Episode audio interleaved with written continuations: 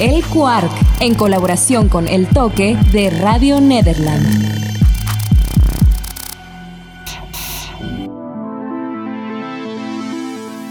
Esto es El Quark en el mínimo espacio máximo de análisis. Hablamos de lo que te interesa y analizamos los agentes de cambio. Una producción original de la Escuela de Periodismo Carlos Septién García. Hallo, Heck, Guten Tag y sobre todo, hola, yo soy Mariela Santoni. Y en donde sea que se encuentren, muy buenas tardes, noches y días. Yo soy Manuel González. Hoy hablamos del consumo de los jóvenes mexicanos. En México trabajan poco más de 3 millones 161 mil profesionistas menores de 30 años, de los cuales casi 300 mil son desempleados y 1.088.000 se dedican al trabajo informal.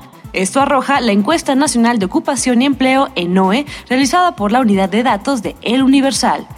Con un salario promedio de 5 mil pesos, ¿en qué gastan los jóvenes su dinero? Transporte y cigarros. Transporte. Condones. Transporte. Alcohol. Transporte. Transporte. Y el ganador es... Transporte.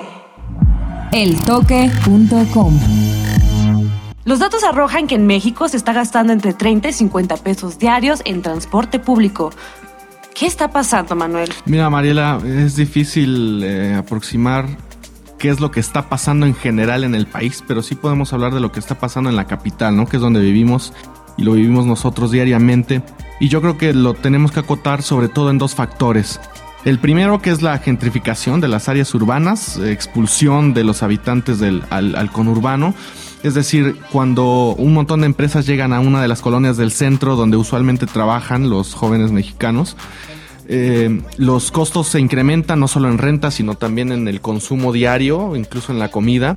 Y eso te obliga a ti, que no tienes un ingreso todavía muy em, seguro, a que te tienes que ir, ¿no? ¿no? ¿no? te puedes quedar a rentar, a seguir rentando ahí, sino que te tienes que a veces regresar con tus papás, ¿no? A, la parte del área metropolitana o a veces incluso eh, pasarte con otros amigos y rentar juntos, ¿no? Porque ya es imposible hacerlo tú solo. El siguiente factor sería precarización del, del trabajo.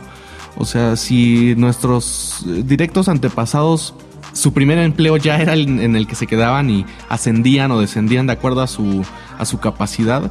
Esta vez ya no. Ahora tenemos trabajos eh, múltiples, temporales, a veces freelance, a veces independientes. Entonces todo eso va minando para que los factores de consumo cambien. ¿no? Y exactamente, yo creo que gastamos mucho en transporte por lo mismo que acabas de decir. Vivimos tan lejos, perdemos tres horas de nuestras vidas y eso tampoco es calidad. Claro, y luego pues viene lo demás, ¿no? Que son ya como los...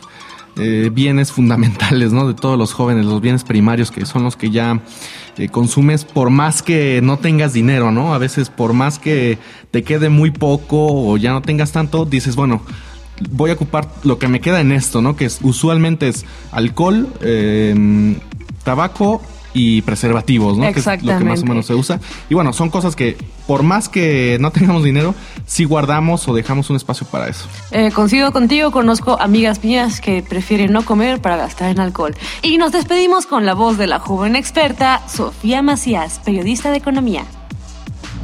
Eltoque.com sin duda alguna, el mejor momento para aprender de finanzas personales es cuando eres joven. En ese momento tus gastos son tan flexibles como tú quieras, tienes más capacidad de aprender, todavía no tienes tantas responsabilidades y muy importante, te puedes ahorrar muchísimas novatadas. ¿Cuáles son los hábitos que deberías de cultivar desde que eres joven? Uno, ahorrar en cuanto recibes tus ingresos, es decir, el famoso quítame lo que me lo gasto. No importa si al principio es tu mesada, los domingos, el dinero que recibes por una beca, a lo mejor si tú estás empezando a trabajar, pues tu primera chamba, o incluso si tienes un trabajo de verano, lo que reúnes ahí. El chiste es que no te esperes ahorrar lo que sobres, sino que desde el principio lo separes para llegar más fácil a tu meta de ahorro. Dos, no tomes el crédito como una extensión de tus ingresos. Es muy tentador que te den una tarjeta de crédito y de repente firmar miles de cosas, pero acuérdate que luego hay que pagarlas. Así que para que los intereses no te coman, lleva una cuenta. Y tres, deja de ser el o la bella durmiente del banco y aprende a invertir. Esto te ayudará a llegar mucho más fácil a cualquier meta que tengas.